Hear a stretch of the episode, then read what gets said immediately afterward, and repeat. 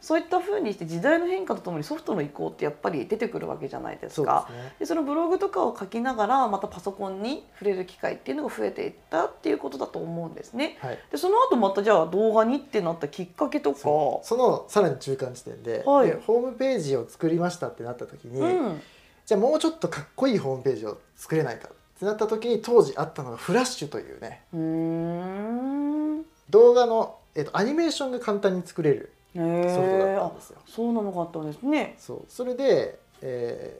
ーアニメーション簡単に作れるぞっていうので導入をして、まあ、ちょっとそれをいじって当時いた会社のホームページも作らせてもらったんですね。すごいじゃないですかそうそんな技術もお持ちだったなんてそうそれでそうアニメーションを作ってでちょっとそれこそジングル的なね曲を入れて、うん、その動きと合わせてね後半をバシッて入れたりとかあそういうのをやりなんか昔のホームページって開くと音が鳴るやつ結構ありましたよねそうそうそうそうあれ今 ないねど昔あった結構ありましたよねありましたよね、あれですかね昔はみんなパソコンでホームページ見るからうん音が出ても大丈夫だったんですかね、そうかもしれないですねねえ今ねあんまり出ちゃうと街中で なんか神宮なってるってなっちゃうから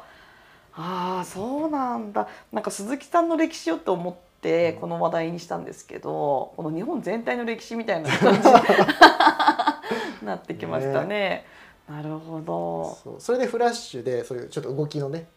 あるものが作るっていう体験をしたわけですよう。んでその後フラッシュで今もうね存在しないんですけれども、それは実は一時期ですねアドビがアドビ社に一旦吸収されてうんうんで最終的にまあサービス終了しましたっていうのが、まあ、23年前かな。なんか見たことある気がするんですよ、この長細い書体で F そうそうそうなんか滑らかな F みたいなあれですよ舐めねてるやつそうそうそうそうそう見たことありますそうそれだまあそういうサービスね終わっちゃったんですけうど、ーんまあ、それはそれでそのウェブサイトの方の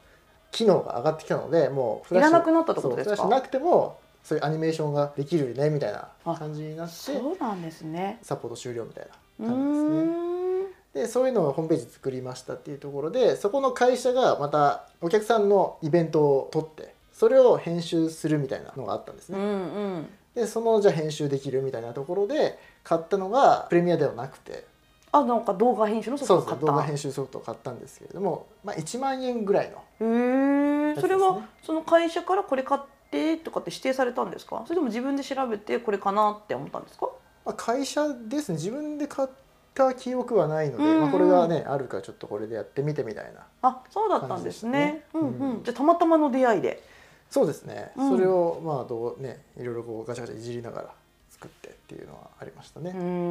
ん。それはなんていうソフトだか覚えてますか。あんまりね覚えてないですねあもあうもうね結構前のことだからね。前すぎて覚えてないんですうがーん。AVI ユーテルは覚えてたのに、それはもう最初のソフトだからあれなんですそかうね。なでも当時はあの読み方よく分かってなかったんですよ難しいですもんね。あの文字の感覚でね、うんうん FVIUTL だなっていうので覚えてたんですけど、はいはい読み方はよく覚えてなくて、うん今回のあの Q&A の時 にねあ、そうやって読むんだみたいな。実はその程度の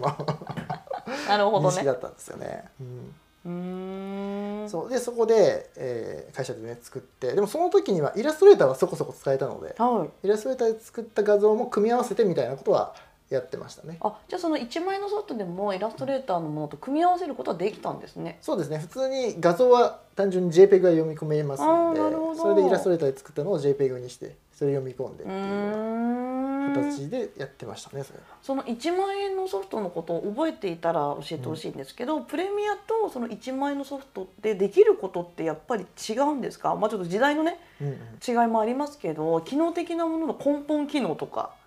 確かですけれどもその動画編集タイムラインっていうのがあるんですね、はい動画編集するときにまず動画と音声ってセットじゃないですかはいでその上にさらにテロップを重ねてっていうような感じで編集上でタイムラインっていうので、まあ、レイヤー構造っていうんですけど、うんうんどんどん上に追加していくトラックが追加できるんですけど、はいただその1万円とかのやつはそのレイヤーのトラックが少なかったのかなあみたうーんうんういんな感じですね。もうプレミアはいくらでも無限ですか無限ではないと思うんですけど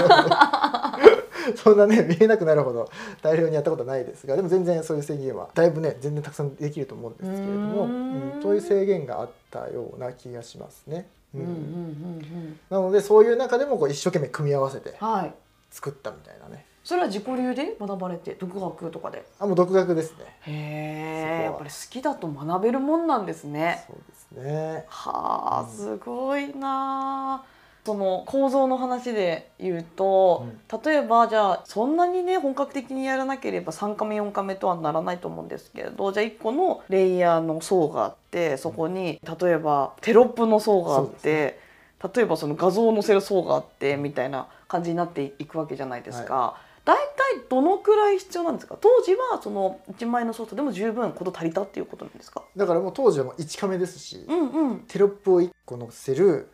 であと画像を差し込む、がはい画像は多分ね上に載っけてないんですよその切り替えで映像を切り替えて画あーな像るだけほどまた映像だけみたいなそんな感じだったと思います、ね、じゃあ同じタイムライン上でできたっていうことそうですうーんねだから重ねるのはやっぱりあんまりできなかったと思いますね、うんうんうんあそうなんですね、そうすると、まあ、もちろんそれで仕事の時はことが足りたんだとは思うんですけど、それではちょっと満足できんみたいな時が来たってことですね